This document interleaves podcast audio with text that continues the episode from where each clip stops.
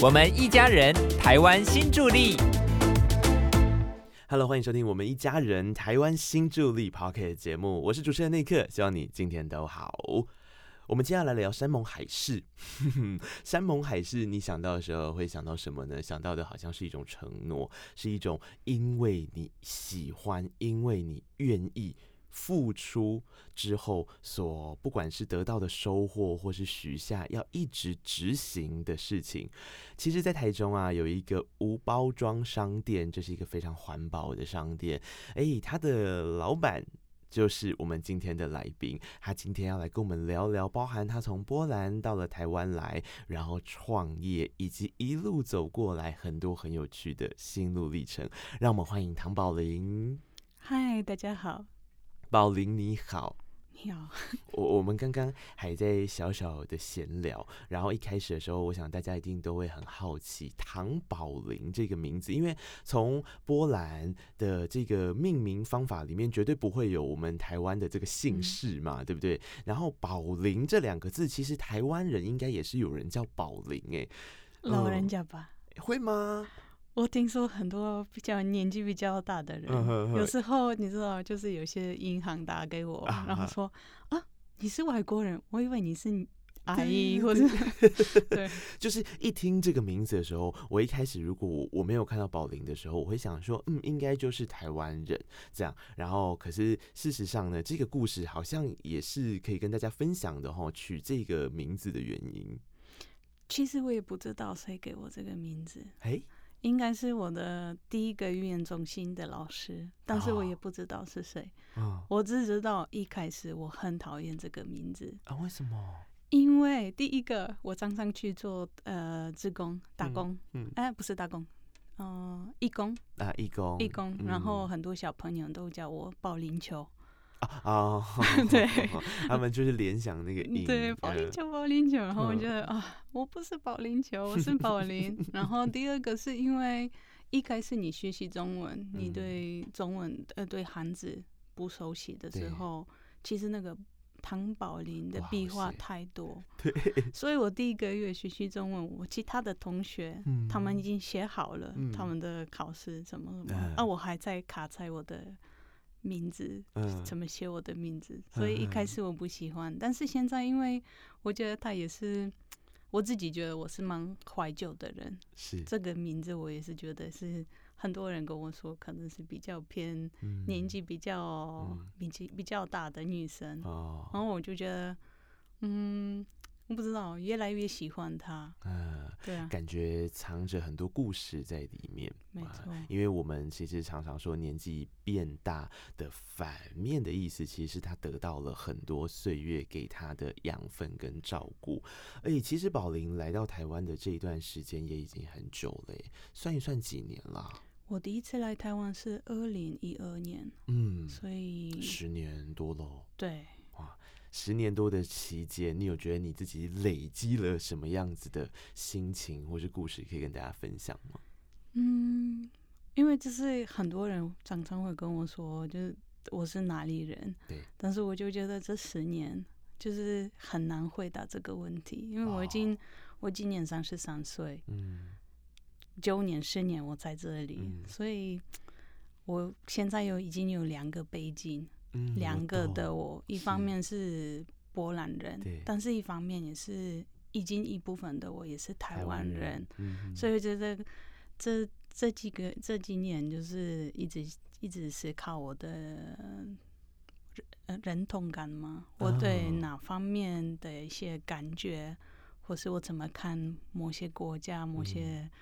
某些事情，对。呃哎，宝玲这样子讲的时候，我我我觉得我也很好奇，想延伸问呢，因为像宝玲刚的意思是指说，因为在台湾生活的时间已经很长了，但他目前还没超过在波兰生活的时间。可是你有没有现在已经开始在想，哎，如果有一天其实我在台湾生活的时间已经超过我在波兰生活的时间了，那我的心情好像又会有更不一样的感受了，对不对？这个我觉得是一定的，嗯，但是因为可能是当然我在波兰二十二十多年，对，但是我已经长大的时间，就是二十岁以后，嗯嗯嗯嗯都是我觉得我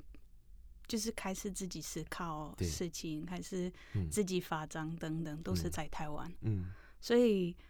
嗯，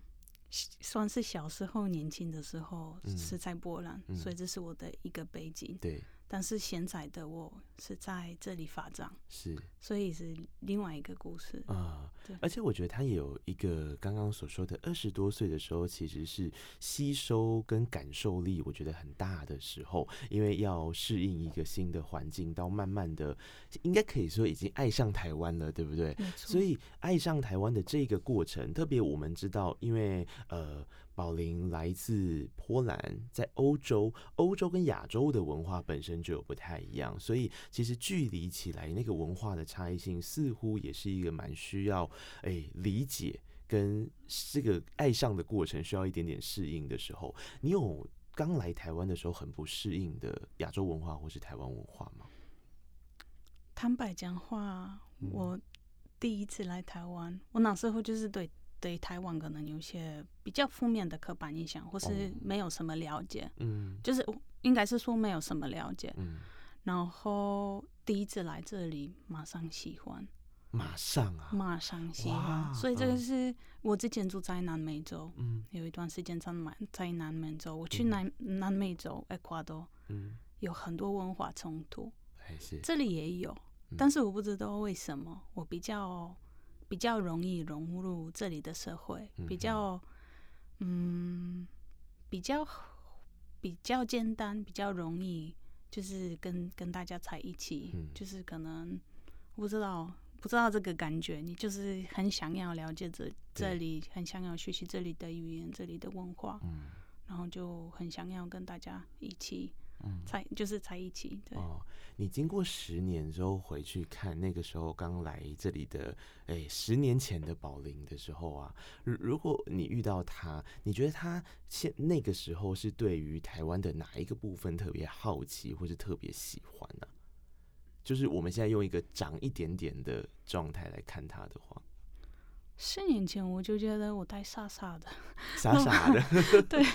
就是可能对某些很对很多事情都有都有嗯。兴趣，然后也是，其实我我有很 open 的，呃，很很开开放的心，嗯，就是很想要赶快学习中文，就跟我朋友一起聊天对、开玩笑等等，嗯对，就是什么都赶快让我试试看，什么都赶快让我体验看看，没错，从吃的、住的、食衣住行娱乐各式各样，没错，然后发现，哎、还真的。其实我后来觉得，应该倒不如说是，当我们用了一个比较开放跟学习的心之后，你自然而然很容易把周边你所喜欢的事情找到，因为你在学的那个过程，你就知道你很喜欢这个东西。即便你学了，你觉得哦，这个文化好像跟我有点落差，或这个好像跟我有点不习惯，也没关系，我也不会去排斥或讨厌它，因为我会马上转移目标去找下一个好玩的事情。听起来像是这样吗？嗯，而且我觉得四年四年前最重要是我那时候有时候好，有时候跟台湾人有一种人跟人的一个距离感，大家都啊很热情，嗯，但是你真的很需要很长的时间对才跟一个人真的当朋友。哦，但是那时候的我，我就有非常多的耐心，嗯嗯，然后非常多的怎么讲，就真的很想要融入这里的的社会的是对。嗯，所以我知道，就不知道，如果可能，如果是现在，我比较比较忙，嗯对啊，就是可能是学生的生活，学生的的的嗯包容事情的方式，就是嗯真的是不一样其。实也是比较有时间呐、我觉得没错宝林讲到了一个关键哦，因为现在真的很忙，很忙，很忙啊。因为我们刚刚开场其实有聊到，我我有在想，这个说不定就是宝林想要在台湾开店的原因，会不会？因为其实开店的时候也可以认识跟遇到很多形形色色的人，同时也会遇到很多的挑战。但是如果今天这个挑战秉持着一开始有一个很明确的目标，我觉得就会很有动力。就像我们今天要来聊的这一件事情，也就是所谓的无包装这件事情，在台湾其实不常见呢、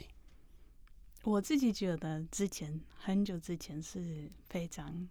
啊、常见的，是干嘛店。嗯但是可能现在因为嗯，台湾是生这个世界上其中最方便的国家，便利商店，便利嗯商店的文化、外送平台的文化，那真的是现在比较难做这一部分。嗯，你真的喜欢旧的事情跟传统的事情哎，因为嗯我跟听众朋友补充一下，我刚刚也是赫然发现，对耶，你看像我我的年纪跟宝林差不多，然后我都已经快忘记有干妈店，可是其实我们很小很小的时候，的确是那种在诶、其实现在乡下地方还是有一些干妈店，然后你去干妈店的时候，如果你要买点心或是你要买什么，它其实是一桶的，嗯然后他从里面拿，他其实根本就没有做包装。然后甚至我在想，在更早一些些的时候，可能你连买日用品，例如米呀、或者是一些五谷杂粮类，它也都是像这样子用称重的方式。给你，而不是说像现在在便利商店或是我们在网络上买一包一包都包好的。没错，哎、所以其实你真的，我觉得在这一块上，你好像真的常常跟过去的文化和内容对话、哎因为我很喜欢台湾的干妈店，嗯，那就觉得这个感觉，你每次进去老的房子、老的商店，你有感觉就是一个。呃，这这个叫什么？就是一个 time machine，就是时光机，对，嗯。然后你突然在另外一个时代，对。所以我很喜欢常常嗯。如果还有在一些比较乡下的地方，嗯一些小小的城市，还是会有一些干妈店，对我就很喜欢去看。啊、对但你怎么会想要自己也来开一间这样子所谓的无包装商店，或者你心中的干妈店？嗯，应该是说最重要是我几年前我开始发觉，其实我有一个很大的恐惧，嗯，很担心接下来我们可能就是我们人类要面对很多很多环保的一些问题。对，除了气候气候变化、嗯气候气候变迁之外，我们其实有呃很大的微粒塑胶的问题，或是嗯呃过度包装的问题、食物食物浪费的问题等等。嗯然后这些这些比较负面的的东西，比较负面的的想法，就是一直累积，一直累积。然后我嗯不知道要怎么面对他他们，我有一种生态焦虑，很担心未来心。里很很闷，然后很焦虑，这样最重要是无奈，无奈。我是射手座，嗯你知道我很喜欢。就是一定一定要有很多动力，对，但是有这种无奈在心里中有无哦奈，就是让我真的不知道要怎么办。啊所以我一直想，我虽然我是一个小小的消费者，嗯我可能影响力没有很大，嗯，那也许我还可以做什么，对，让我就是面对这些恐惧。是，然后那时候本来一开始就是想要开一个零废弃或是减速的社团，嗯，但是我发现，在台湾其实这种无包装商店还没有很普遍，嗯。所以，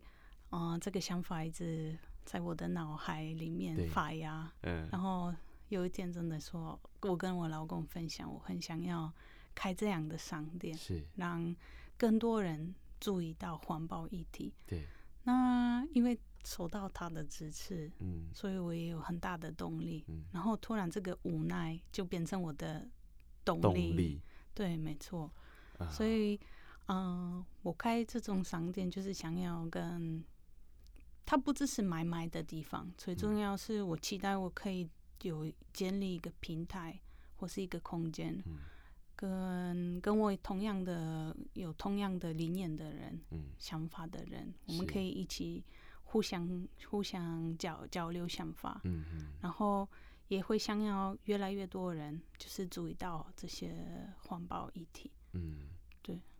化焦虑为动力这件事情是一个很值得大家思考的。我们常常会对未来，有时候因为未知，或者你看到眼前这个感觉，未来会造成什么后果跟结果的时候，会有点紧张，有点害怕，然后思考自己可以做什么。宝玲今天到空中来跟大家分享的这件事情是，她做了一个行为，她跟她老公一起来创业，做了这个所谓的环保无包装的商店。然后这个商店的名字，我觉得也非常浪漫，因为叫山盟嘛。就我们刚刚一开场讲的，嗯因为台湾人用山盟海誓的时候，通常都在讲很浪漫的，是在讲夫妻之间。对我们山盟海誓，可是我觉得今天刚刚宝玲在讲的时候，反而让我觉得这个山盟海誓是对我们的环境说的，没错，是对我们的大自然说的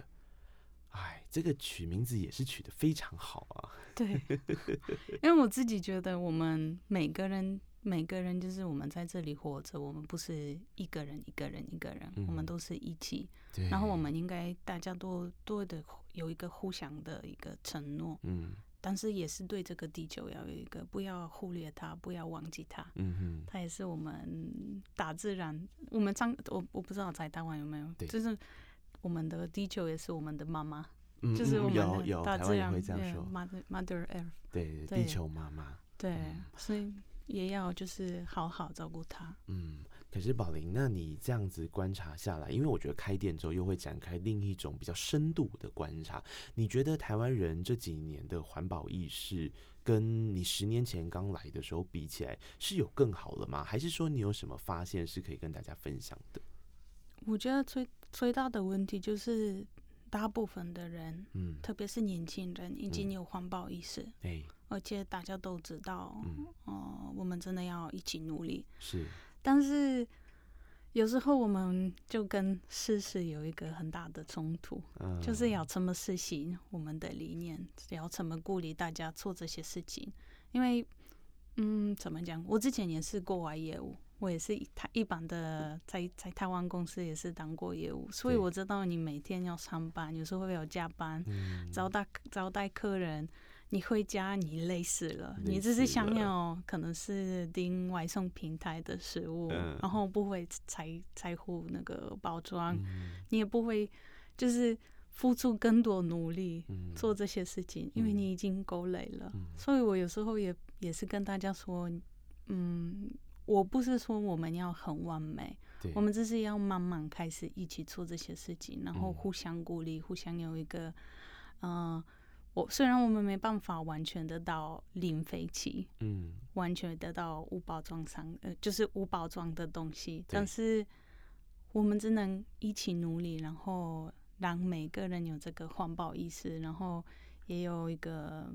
就是可能在心理中，我们开始慢慢有这种动力，对。对，我我觉得这个概念有一点点像是我们先试着做做看，或者是我们先把这个意识种在心里面，然后我觉得宝林在做的事情可能是再分享给大家，或者是透过他的店给大家一个空间，是你你如果下班路过的时候，假设你你你有一点点这个意识在，你会发现这个很方便嘛，因为到了然后我就买，其实事实上我就做到了无包装这件事情，但是因为在台湾的环境里面，可能诶、我觉得是现代社会大家在这一块的观念上有一点点淡忘了，或是有一点没有意识到，其实自己是可以帮到这些忙。然后因为周遭给我们的环境里面，其实也没有这一块很大量的，就是你看台北，我们走在路上，或者是亲爱的听众朋友，你现在走在路上的时候，你会经过任何一间无包装商店吗？就这个这个也会是一个。就是当当他没有一个一直注意到某一个东西存在的时候，好像也比较不会去执行，或是没有想到可以执行这个。而且我觉得这些环保议题嗯，最、最大的问题都是很抽象的，哦，因为你会觉得我我摸摸不到摸、嗯。没办法，就是感觉到那个气候变迁，对，或是它是太远的事情，感觉好像还很久以后。，对我们还有时间，嗯，然后一样跟跟我们的塑胶浪费等等，就是你走路在台湾几乎都没有看到嗯。旁、就是、呃、路上的垃圾，嗯。因为一定有早上会有人来处理这些垃圾对，对，所以你不会看到它真正的量，嗯，你就会觉得啊、这个是一个杯子而已，哦，这个是一个便当盒而已。嗯哼，啊，其实还好。但是是如果你真的想一想，就是如果一年你你这样一次一次一次一次嗯，累积多少量，对，这个就是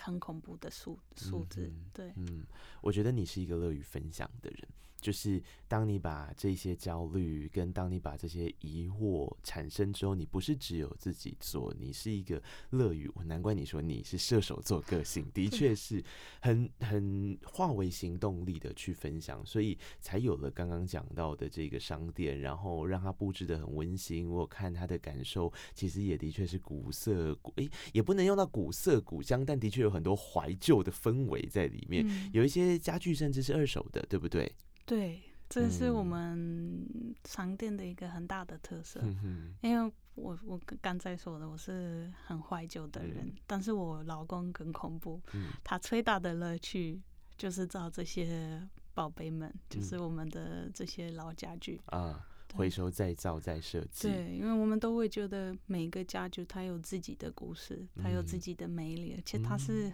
很特别，只有它，嗯。可能没有其他的家具。如果嗯。你可能现在去买，呃，iTitle 的商店的家具，你就会，你就会知道，就是可能每一家都会一样。嗯嗯，嗯但是这些老家具，台湾的老家具，就是师傅们那时候真的很厉害，啊，就是而且都是槐木，还有这个特色的味道。对，有时候我最喜欢就是擦灰尘，因为嗯。擦擦灰尘的时候，干净的时候，它那个槐木的就是香味，对。啊，是很很很舒服。诶，家具有家具自己的故事，有些时候更浪漫的讲，其实也有他自己的灵魂住在里面呢错。，对不对？因为我们在讲的那个就有点像是手做的温度啊，啊过去的很多老家具，然后它包含了承袭。其实我觉得刚刚讲到的比较像是精神上面、意义上面的事情，它可能承袭了很多你可以了解它的一些细节。可是换一个角度想，其实它就是一种环保的意识，因为你并没有让它呃。一次性的利用完，或者是像刚刚说的，它明明可以再回收再造，它可以再延续它的生命，它可以把它智慧继续跟大家分享的时候，如果持续做的话，其实这也是一个 circle，它也会是一个环保的议题，对不对？没错，就在零废弃有零废弃有五个很重要的、嗯嗯，的规则，那其中一个是第三个是 reuse 重复使用。对，然后我就觉得这是我们真的要学习，我们要学习怎么珍惜每个东西，嗯。怎么让它，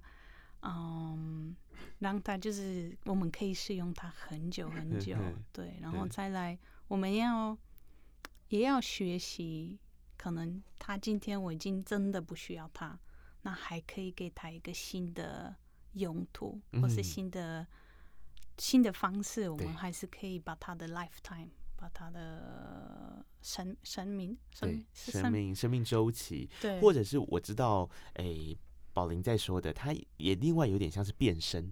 嗯，就是呃，你可以把它从某一种用途变成另外一种用途，对不对？就是像比方说，可能是我觉得大家比较好想象，可能就是比较大的家具。它其实可以做一些小小的、小小的利用，就是它可能是某一块受伤，或是某一块不能用了，那把那一块处理掉之后，剩下的部分它或许可以变成另外一个。其实衣服最常被人家拿来这样说啊，没错，对，变成小包包或者小配件等等的这一种哈。对，这个是一个很棒的概念。你看，就是一个这么喜欢分享的人，那所以你说你要问他来台湾之后最大的困难是什么？我觉得应该说来台湾的时候最大的困难，跟在他在波兰的时候最大的困难应该是一样的吧？就是时间永远不够用，太多东西要分享了。没错，对，因为我们刚刚提到的那个便利商店啊，这个无哎这个环这个环保的无包装的商店呢、它其实是叫三盟嘛，然后在楼上，它的楼下。你要想有山盟，就会有海事。嗯 的确哦，后来呢，宝林又在创了一个很有趣的空间，叫做海事文化空间。不是海事会的那个海事哦，是山盟海誓的海誓。这个又是一个什么样的故事？一定也是想要跟大家分享什么，对不对？啊，有，它是在英文里面是 high sea culture space，海 sea 就是公海，嗯，不属于谁的海，对对对，所以这个空间我本来是想要就是给每一个人，嗯。它是你我。他们、我们，嗯。就是我们一起要来，就是最主要是还是它是一个平台。对，我们有一些有时候会有一些活动，嗯呃，文化交流或是语言交流，然后我们一起来讨论一些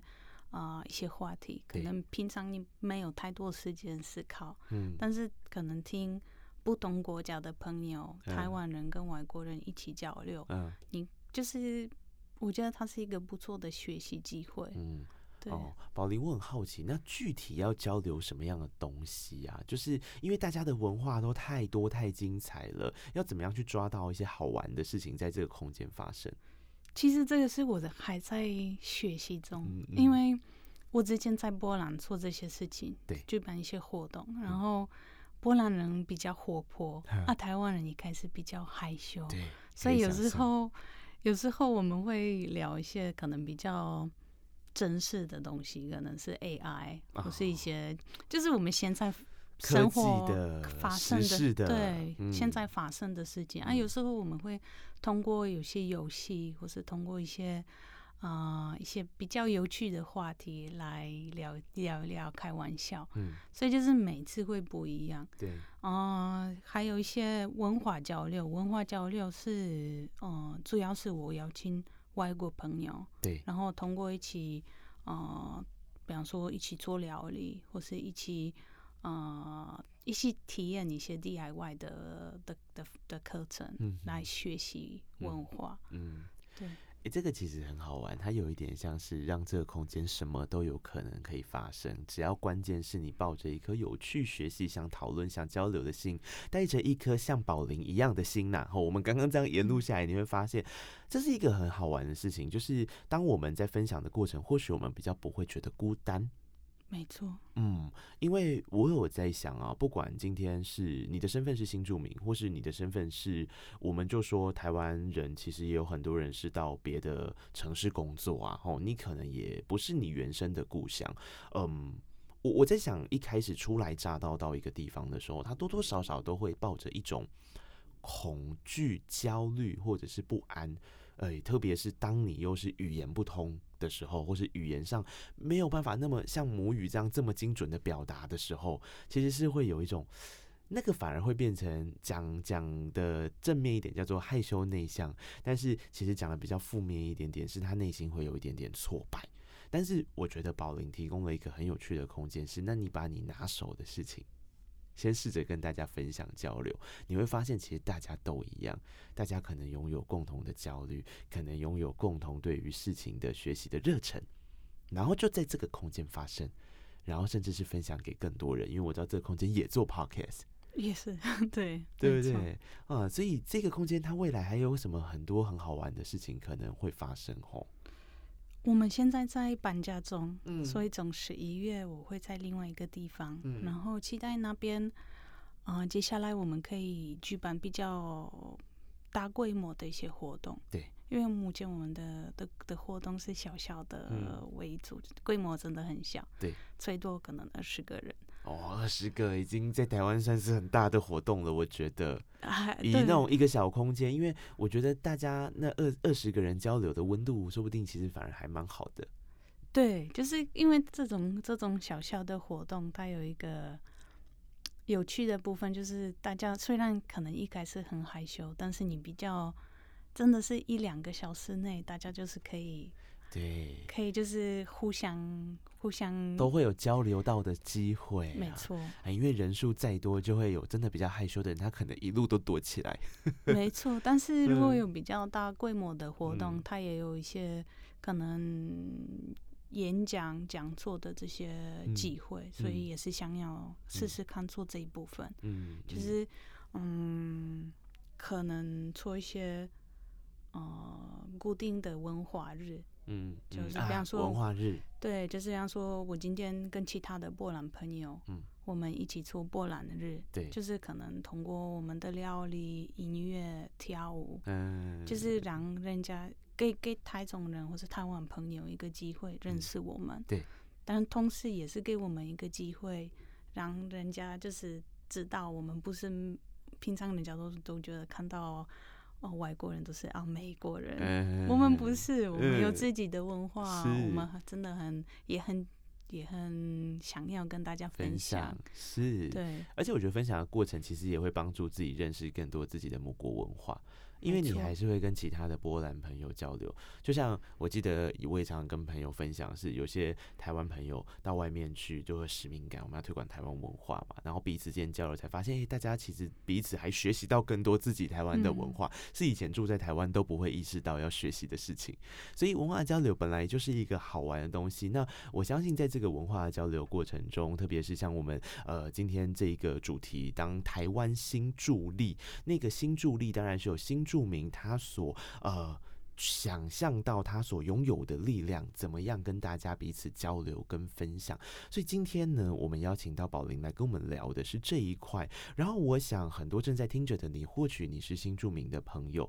那嗯，宝林的背景是先留学，然后再来台湾这个定居嘛，对不对？对，然后其实身份上也会有不同的转变，因为现在叫台湾媳妇、台湾人，哈，其实大家在身份的话，会有一个阶段一个阶段，他在适应跟融入台湾环境，很需要，或许他需要一些帮忙的地方。我觉得在这一块上面，宝林可以跟大家分享一下你自己或是你周边的朋友，可能有什么样的资源可以互相帮助彼此的吗？我觉得你来一个国家。你可能对这个文化你是比较陌生，你你要有一个真的比较开放的的态度，嗯，因为我发现有有很多很多外国朋友，他们常常会跟我抱怨，他们很难适应，很难就是融入这里，对，但是我也是跟他们说，那你愿意付出什么样的努力，对，来适应这里，嗯，因为大家都会觉得。这个是应该的，我是很自然就会发生。对，如果是这样，很你也真的很幸福。如果你是很自然，就就有办法融入。但是我自己觉得，有时候我们要也是突破我们的舒适圈，是要开始学习语言，然后也是去听一听不同的朋友，然后原因就是虽然我们都不一样，对，但是就你。虽然我们的想法不同，嗯，或是我们的一些价值观有时候不同，嗯，但是你只只能就是有真的开放的方式来听一听，然后就是了解这里，嗯，对啊，我觉得这是最最重要的，嗯，这个是心态上，我觉得一定要能够懂得的一个。很大的关键，然后我们用一个开放的心去学习。那至于学习的管道，或是你真的想要适应生活的时候，其实移民署也提供了一个网站给大家做分享。那个是一个新著名生活适应辅导与学习课程，或者是你就直接到移民署有一个新著名培力发展资讯网，上面其实有各县市的啊，就像呃宝林可能是台中，那有些朋友可能高雄、台北、台东、花莲等等的全台湾各个地方的县市，其实是会有一些。辅导课程，这些辅导课程有几个好处。第一个好处是呢，如果你自己很害羞的时候，你会发现你有机会认识很多朋友。第二个好处当然就是他那个本身课程给你的一个呃教学喽，让你慢慢的也在台湾培养，甚至是累积自己的实力跟兴趣。我觉得这个都是一个还不错的，前提是你要先有保龄这个开放式的心态。我觉得接下来你去找这些资源的时候，应该就会开始如鱼得水，因为你就开始找自己觉得好玩的事去参加啦。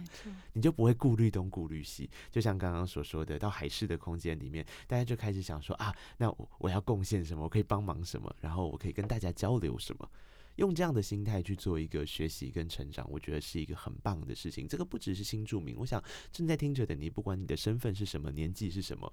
这个观念是很好的一个出发点。然后带着永续的心，带着环保的心，好好的过生活。然后大家工作都辛苦了，但是如果我们再记得一点点，让它适应成你自然而然，就像你工作再辛苦，你还是会记得要这个呃。哎，吃饭你还是要记得休息，好，就是变得很自然而然的事情。我觉得对事情来说是会非常棒的。嗯，那就我自己觉得每个人有一个吸引力的法则，对，嗯。然后如果你真的你你就你你心里里面有这个想法，我真的要认识这里，了解这里的的的朋友。大家都会，你还是会吸引对的人。嗯，所以不管怎么样，你就一开始虽然你可能不知道，你可能比较害羞，或是你不知道要怎么做，你就想你像你想要通过什么样的课程或是什么样的活动，是。就是接接触到其他人。比方说，我。一开始我很喜欢唱歌，嗯，我就是一直一直跟有找机会可以去各种各样的卡拉 OK，对。就是有时候跟老人家唱歌，有时候跟我外籍朋友唱歌，有时候跟我台湾朋友一起去唱歌。所以我觉得这样就是制造一个机会，我可以跟其他人通过音乐，对，我就是变成朋友。啊，那可能我不知道你喜欢慢跑，嗯那你就找一些社团，社团嗯，，对，或是你真的想要了解这里，我相信哦，移民书也有很多很多真的就是相关的课程，就可以一起一嗯起，就是对啊，互相学习，互相学习，嗯，那，是一开心的事情。哎、其实这一次的 p o c a s t 节目啊，诶有很多的听众朋友也有给我们很多的 Q&A，就是他们很想要跟这个来宾交流的事情。其实我刚刚都默默的融在里面，跟他讨跟这个宝林讨论了，像是这个来台湾生活的感受啊，然后印象最深刻的事情啊。但是有一题，我们我们今天最节目最后就来问这一题好了，那就是我们刚刚都在讲很多在台湾适应跟很棒的这种生活体验跟分享交流，可是想家的时候怎么办呢？对，这是真的很大的问题。嗯我就觉得这个是我现在就在在想，因为二十年、二十年的我，二二十岁的我，可能我爸爸妈妈那时候还是很年轻，嗯所以没有太多想法。但是现在我已经开始慢慢想，我老了，但是他们更老，嗯那我要怎么办？嗯之后是不是他们要来这里，或是是嗯、呃我之后我要有什么样的稳定的工作？嗯常常有办法回回家照顾嗯他们，嗯所以我觉得这个是真的一个很大的问题。啊，那你现在自己想家的时候会怎么办呢？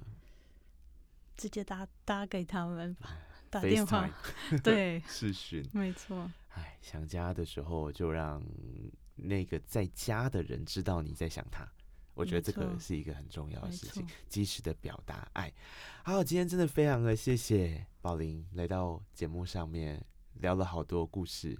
谢谢，听得好开心。希望大家还有希望宝林，希望呃所有听着的你一切都好好的哈。那我们一家人台湾新助理节目，我们就下次见喽。谢谢宝林，谢谢，拜拜，拜拜。